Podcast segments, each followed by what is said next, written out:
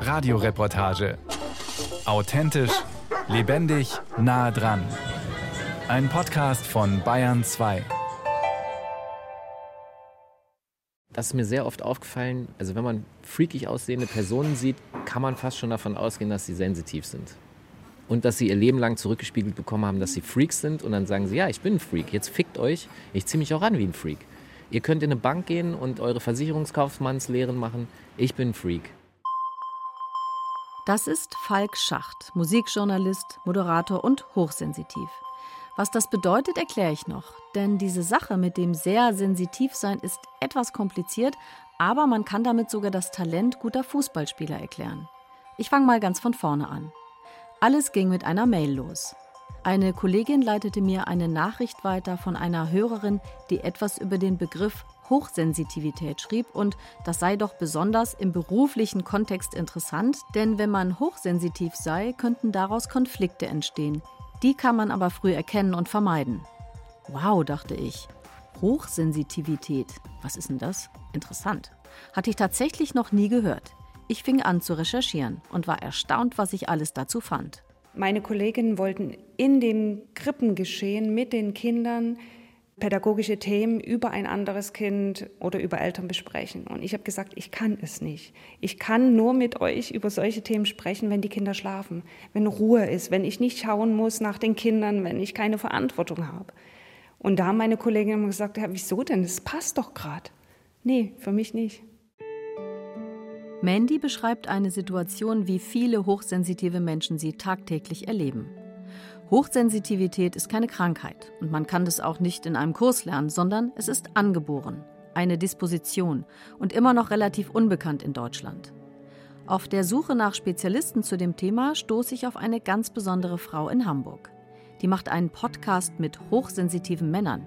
Oha, dachte ich, die will ich sofort kennenlernen und bin nach Hamburg gefahren, um sie zu treffen. Janet Braun ist Profilerin und hat sich auf die Beratung von hochsensitiven Menschen spezialisiert. Sie erklärt mir, wie Sinnesverarbeitung funktioniert. Es basiert auf den fünf Sinnen plus den sechsten Sinn. Also wir haben Sehen, Riechen, Schmecken, Hören, Tasten und eben auch atmosphärisch fühlen. Und das hat nichts damit zu tun, dass man sensibel ist, sondern dass man eine hohe, ausgeprägte sensorische Wahrnehmungskraft hat. Okay, das klingt doch eigentlich ganz spannend. Aber ist es jetzt für die Leute angenehm, hochsensitiv zu sein oder belastend? Ich würde gerne einen betroffenen Mann dazu befragen. Janet Braun hat sofort eine Idee. Falk Schacht, mit dem sie bereits einen Podcast gemacht hat. Er ist hochsensitiv, Journalist, Moderator und setzt sich seit vielen Jahren mit dem Thema auseinander. Es ist ein Geschenk und eine Last gleichzeitig. Es ist ein Geschenk an der Stelle, dass ich mit den ganzen Vorteilen, die damit einhergehen, dass ich die sehr genieße und dass ich die auch für mich lebe. Dazu müssen aber ein paar Sachen auch reguliert werden. Das heißt, der Freundeskreis muss so aufgeräumt sein, dass du nicht wahnsinnig wirst. Du musst das Toxische tatsächlich von dir fernhalten, weil du besonders sensibel darauf reagierst. Und die Nachteile, die damit einhergehen, ist genau das. Du bist besonders sensibel für das Toxische und musst es deshalb aussortieren.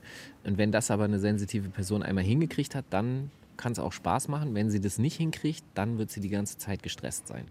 Klingt immer noch ein bisschen schwammig, finde ich. Es gibt viele Artikel dazu und auch mittlerweile einige Bücher, aber das klingt alles so nicht greifbar und unklar und auch aufgesetzt. Ich lese und recherchiere weiter. Am besten gefällt mir das Bild, das mir Janet Braun mitgegeben hat. Alle Menschen haben im Gehirn eine Art Türsteher, der alles, was von außen kommt, filtert. Alles. Dieser Türsteher ist ein mini kleines Organ, das zwischen den Hirnhälften sitzt. Bei nicht sensitiven Menschen filtert der Türsteher Geräusche, Licht, Stimmen, Wärme, Kälte, alles, was zu viel und nicht gesund oder gut ist für uns und beschützt uns so. Bei hochsensitiven Menschen lässt er einfach so gut wie alles durch. Nahezu alle dürfen in den Club rein, egal ob sie zu laut, zu viele sind oder ungelegen kommen. Hochsensitive sind immer on. Sie haben fast keine Filter und können diese Sinneswahrnehmungen, die von außen kommen, niemals abstellen. Aber eines ist wichtig. Hochsensitivität ist keine Krankheit, sagt Gesa Grünwald. Sie ist im Vorstand beim Münchner Zentrum für Hochsensibilität e.V. Es ist keine medizinische Diagnose, aber es kann zum Beispiel durch Reizüberlastung oder wenn nicht auf den Körper eingegangen wird, wie er es braucht, mit Erholungspausen oder dergleichen, zu Krankheiten führen, wie zum Beispiel Depressionen oder Burnout-Syndrom. Das sind so typische Folgeerkrankungen durch Hochsensibilität. Vielleicht ist es der einen oder dem anderen schon aufgefallen. Es wird die ganze Zeit geswitcht zwischen den beiden Begriffen hochsensibel und hochsensitiv. Korrekt ist eigentlich hochsensitiv. Der Begriff stammt von Elaine Aron, einer US-amerikanischen Psychologin und Sachbuchautorin. Sie hat den Begriff sozusagen erfunden. Ihr Buch The Highly Sensitive Person, How to Thrive When the World Overwhelms You, also wie man gedeihen, wachsen kann, wenn einen die Welt überrollt, gilt heute als Standardwerk auf diesem Gebiet. Noch immer, obwohl es schon von 1996 ist. Janet Braun erklärt, dass man highly sensitive nicht eindeutig ins Deutsche übersetzen kann. Es gibt auch im Englischen gar nicht den Begriff für sensibel. Deswegen hat man das einfach übersetzt ins Deutsche in sensibel. Aber sensibel kann man auch sein, ohne sensitiv zu sein. Das heißt, ich kann sensibel reagieren auf traumatische Triggerpunkte zum Beispiel, ja, wenn mein Vater gerade gestorben ist und jemand erzählt von seinem Vater, dann kann ich darauf sensibel reagieren. Das ist situativ. Ja, das kommt und geht. Ein sensibles Gefühl oder eine sensible Reaktion, während Sensitivität 24-7 vorhanden ist. Typisch für Hochsensitive ist, dass sie sich schon als kleine Kinder anders fühlten und sich stets sehr viel Gedanken über sich selbst machten. Dadurch, dass Hochsensitive die Stimmungen anderer Menschen stärker wahrnehmen und sehr mitfühlen, so sehr, dass sie selber unter den Gefühlen der Mitmenschen leiden, fühlen sie sich auch oft überreizt. Diese starke Empathie zieht andere Menschen magisch an, sagt Falk Schacht. So richtig reinknallen tut das natürlich in der Teenagerzeit. Also wenn du zum Beispiel feststellst, dass du das Gefühl hast, du kannst alle verstehen, aber keiner versteht dich. Das heißt, wenn du das zurückspiegelst und darüber sprichst, was du verstehst, und die Leute sagen, also sie können dir nicht richtig folgen oder du wirst irgendwann auch zu so einer Art Berater, weil du halt in der Lage bist, Dinge zu verstehen, kommen Leute mit ihren Problemen zu dir. Hochsensible Menschen nehmen äußere und innere Reize sehr viel intensiver und detaillierter wahr als andere. Ein vorbeifahrendes Polizeiauto mit eingeschalteter Sirene kann für sie quälend sein. Auch Gerüche oder grelle Lichter können sie als sehr unangenehm empfinden. Ihr Problem klingt eigentlich banal. Reize werden einfach weniger effektiv gefiltert. Situationen, die für andere passen, überfordern sie. Ich suche und recherchiere, um auch eine wissenschaftliche Einordnung zu bekommen. Da gibt mir Gesa Grünwald vom Münchner Zentrum für Hochsensibilität einen Tipp. Es laufe gerade eine neue Studie zu dem Thema und zwar in München. Sie kennt auch die Leiterin, denn einige aus der Selbsthilfegruppe haben bei der Studie mitgemacht. Ich schreibe Nicole Meinersen-Schmidt und sie ist bereit, mich zu treffen. Sie ist Psychologin und Psychotherapeutin, forscht an der Universität der Bundeswehr und hat gerade eine neurophysiologische Studie zum Thema Hochsensitivität abgeschlossen. Seit den 90er Jahren wurden über 200 Studien zum Thema Hochsensitivität gemacht, aber nur einige neurophysiologische. Neurophysiologisch bedeutet unter Zuhilfenahme von EKGs, MRTs oder MRIs, bei denen die neuronale Reizverarbeitung im Gehirn untersucht wird. Die meisten Studien weltweit basieren auf Fragebögen und experimentellen Tests, bei denen die Teilnehmer in ihrem Verhalten beobachtet werden. Die Studien, bei denen beispielsweise MRTs gemacht werden, zeigen winzige Veränderungen im magnetischen Feld, die im Blut sichtbar sind, wenn ein bestimmter Bereich des Gehirns aktiv ist. Die Forscher gehen davon aus, dass die Reizverarbeitung bei Hochsensitiven anders funktioniert. Deswegen sind diese neurophysiologischen Studien so wichtig. Bei einem Versuch in der Studie von Nicole Meinersen-Schmidt wurden die Probanden verkabelt. Während vor ihnen ein helles Kreuz aufleuchtete, wurden die Gehirnströme gemessen. Das Erste, was wir gefunden haben, wenn die Augen geschlossen sind, dann haben wir da keine Zusammenhänge gefunden zwischen der Sensitivität und diesen elektrophysiologischen Maßen. Sprich, ob die jetzt niedrigsensitiv waren oder hochsensitiv, da gab es von der Gehirnaktivität keine Zusammenhänge. Aber wenn die Augen geöffnet waren und die haben da auf dieses helle fixierte Kreuz geschaut, da haben wir tatsächlich gesehen, dass eine höhere Aktivität stattgefunden hat. Also eine höhere Komplexität hat sich da gezeigt und die geht einher mit einer höheren Wahrnehmung und auch mit einer tieferen Verarbeitung von Reizen. Das heißt, wir können sagen, die visuellen Reize, die werden da wohl verstärkt verarbeitet. Die Studie hat also die Annahme der stärkeren Reizwahrnehmung und Verarbeitung bei Hochsensitiven, die von der amerikanischen Psychologin Elaine Aron seit Anfang der 90er Jahre erst einmal nur vermutet wurde, wissenschaftlich gestützt. Nicole Meinersen-Schmidt. Unsere elektrophysiologische Studie, die hat gezeigt, dass eine verstärkte Wahrnehmung und tiefere Verarbeitung von Reizen stattfindet. Jetzt vor allem bei den visuellen Reizen können wir das sagen. Sprich, wir haben da eine erhöhte Komplexität im Gehirn festgestellt, was aber auch wieder damit einhergeht, dass das Stresserleben auch höher sein kann. Wie schon gesagt, hochsensitiv zu sein selbst hat keinerlei Krankheitswert. Wie gut oder schlecht Menschen damit leben und klarkommen, ist individuell. Man geht weltweit von rund 15 bis 20 Prozent der Menschen aus, die hochsensitiv sind.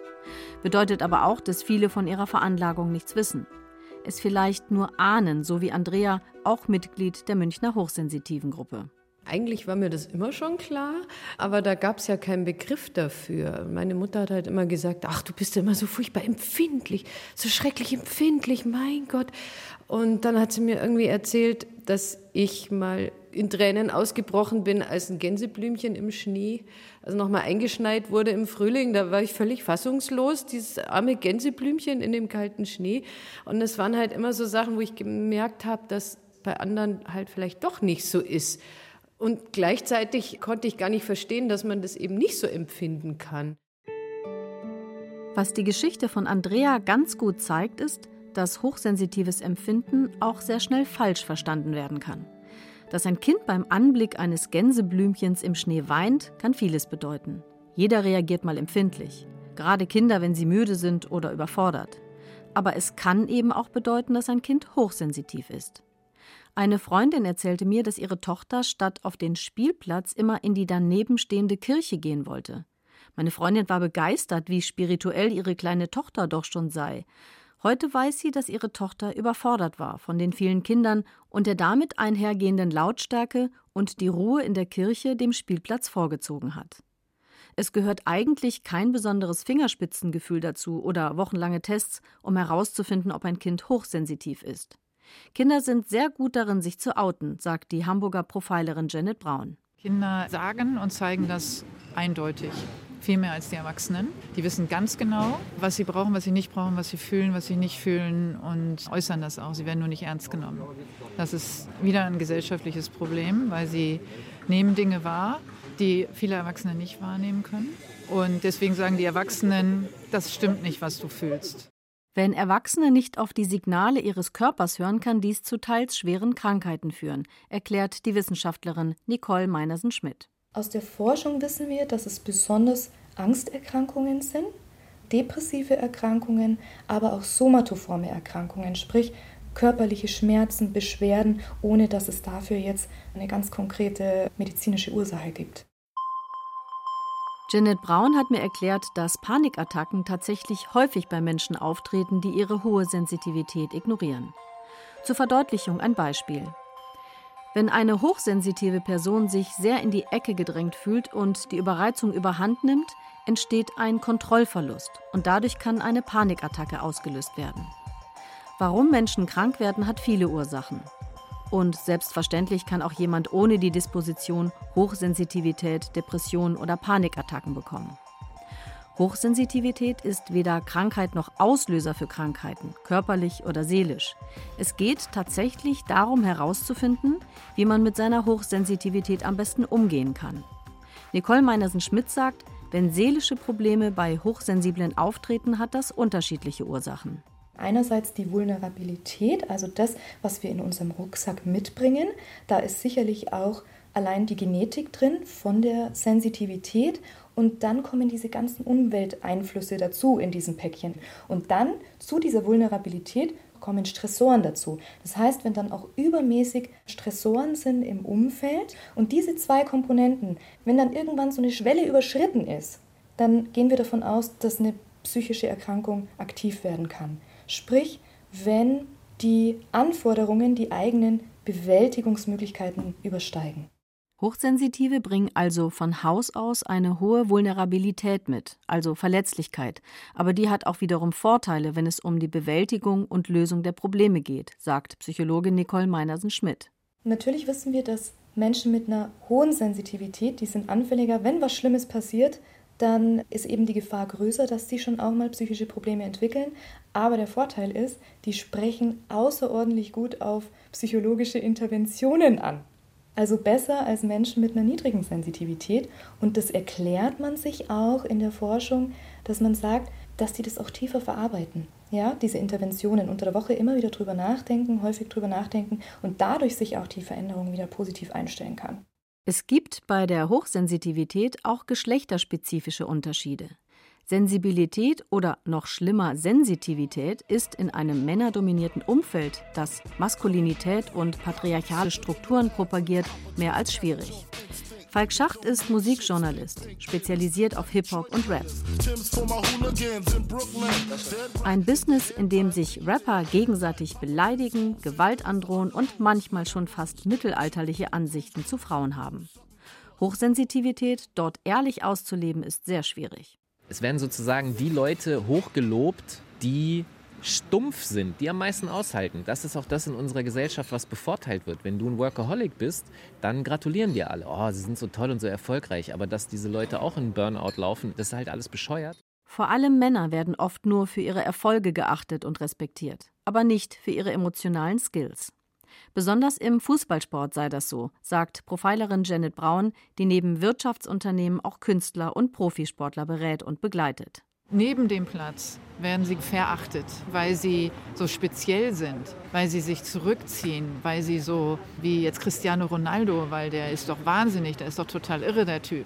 Das ist das dann, was abseits des Spielfelds passiert. Das heißt, sie werden gefeiert, wenn sie anderen Erfolg bringen und sie werden aber geächtet für ihre Sensitivität neben dem Platz. In den meisten Fußballmannschaften, so sagt Janet Braun, seien mindestens 30 Prozent hochsensitive Spieler, meistens in den Schlüsselfunktionen. Das habe mit Weitblick zu tun und Überblick und vorausschauendem Denken. Sie erklärt weiter, der berühmte Zehner, das ist die Position des Spielmachers, also der zentrale Spieler einer Fußballmannschaft, der im Grunde den Angriff organisiert, sei in modernen Mannschaften meist hochsensitiv. Weil die den Ball verteilen und schon sehen, wo entsteht die Lücke, wie sind die Laufwege. Also die sehen schon an der Körpersprache des Gegners und auch der eigenen Spieler, wohin sich wer bewegt und wo dann die Lücke entstehen wird und spielen dort den Ball hin. Klingt doch eigentlich nach Fußballtalent oder einer sehr sportlichen, speziellen Begabung.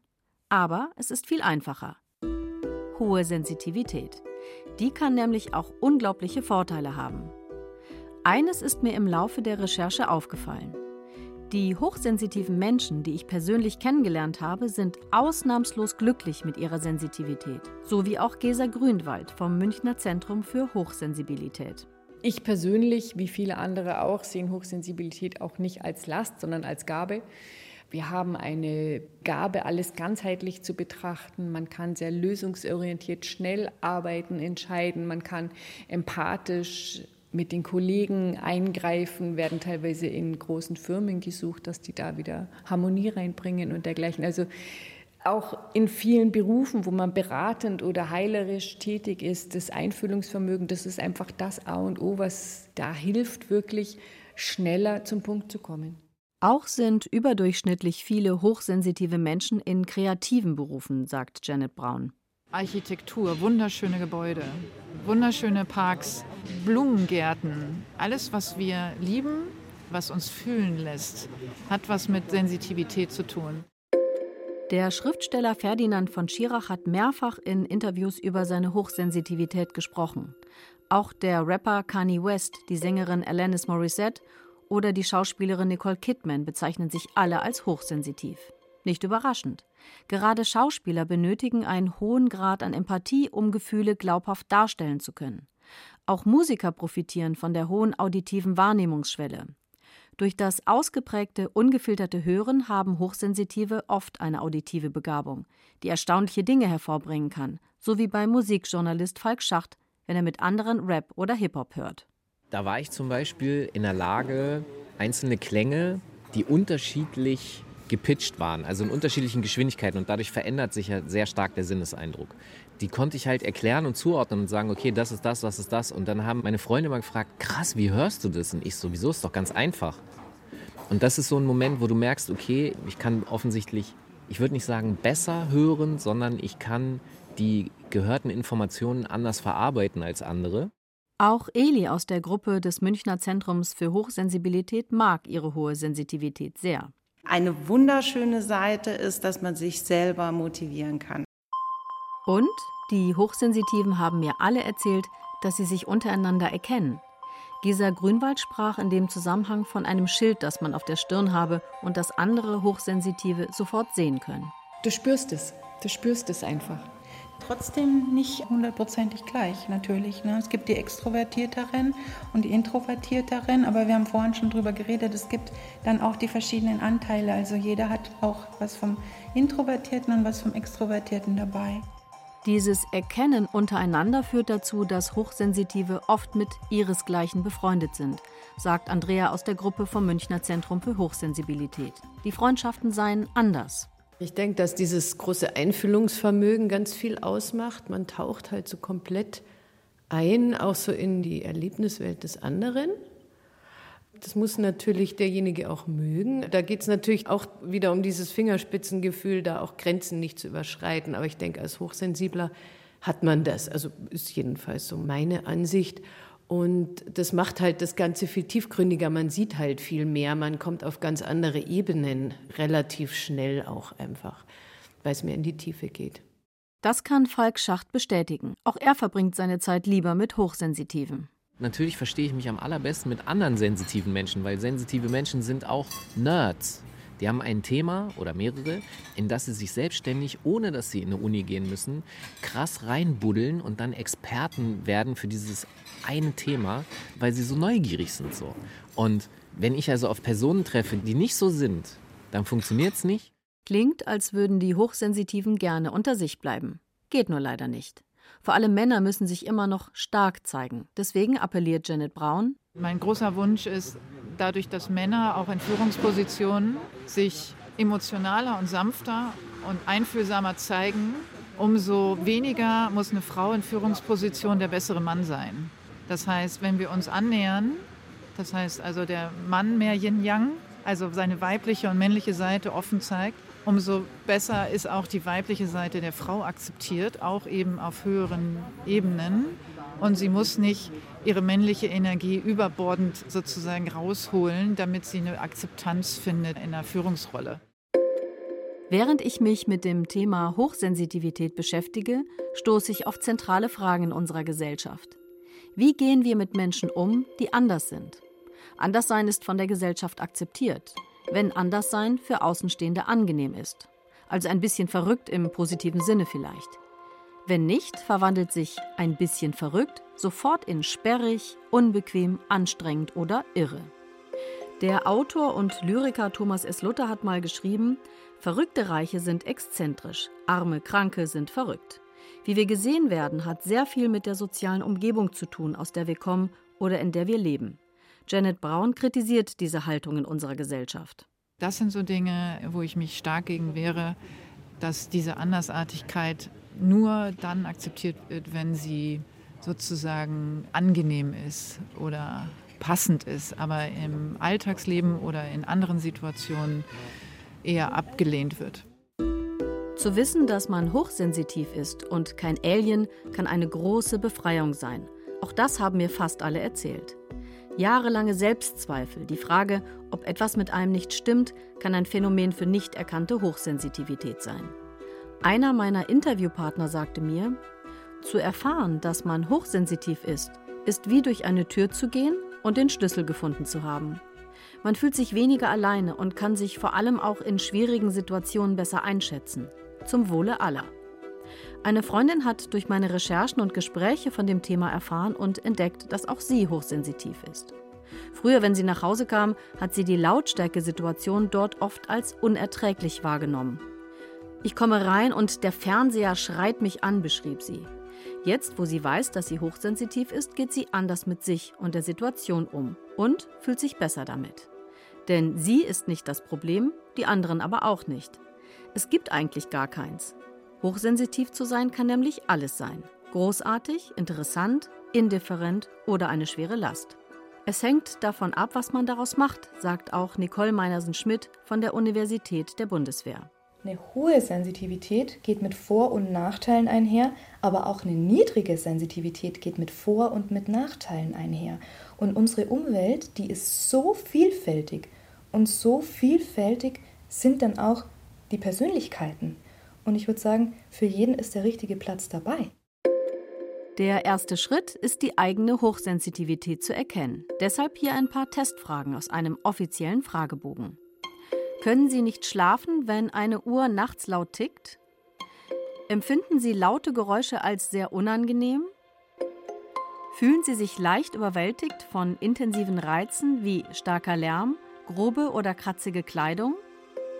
Beeinflussen Sie die Stimmungen anderer Menschen? Fühlen Sie sich durch starke Sinneseindrücke wie Hören überfordert? Bringen Sie Veränderungen in Ihrem Leben merklich durcheinander? Fühlen Sie sich leicht überwältigt von intensiven Reizen wie hellem Licht? Wenn Sie zu all diesen Fragen laut Ja sagen können, dann sind Sie vielleicht auch hochsensitiv.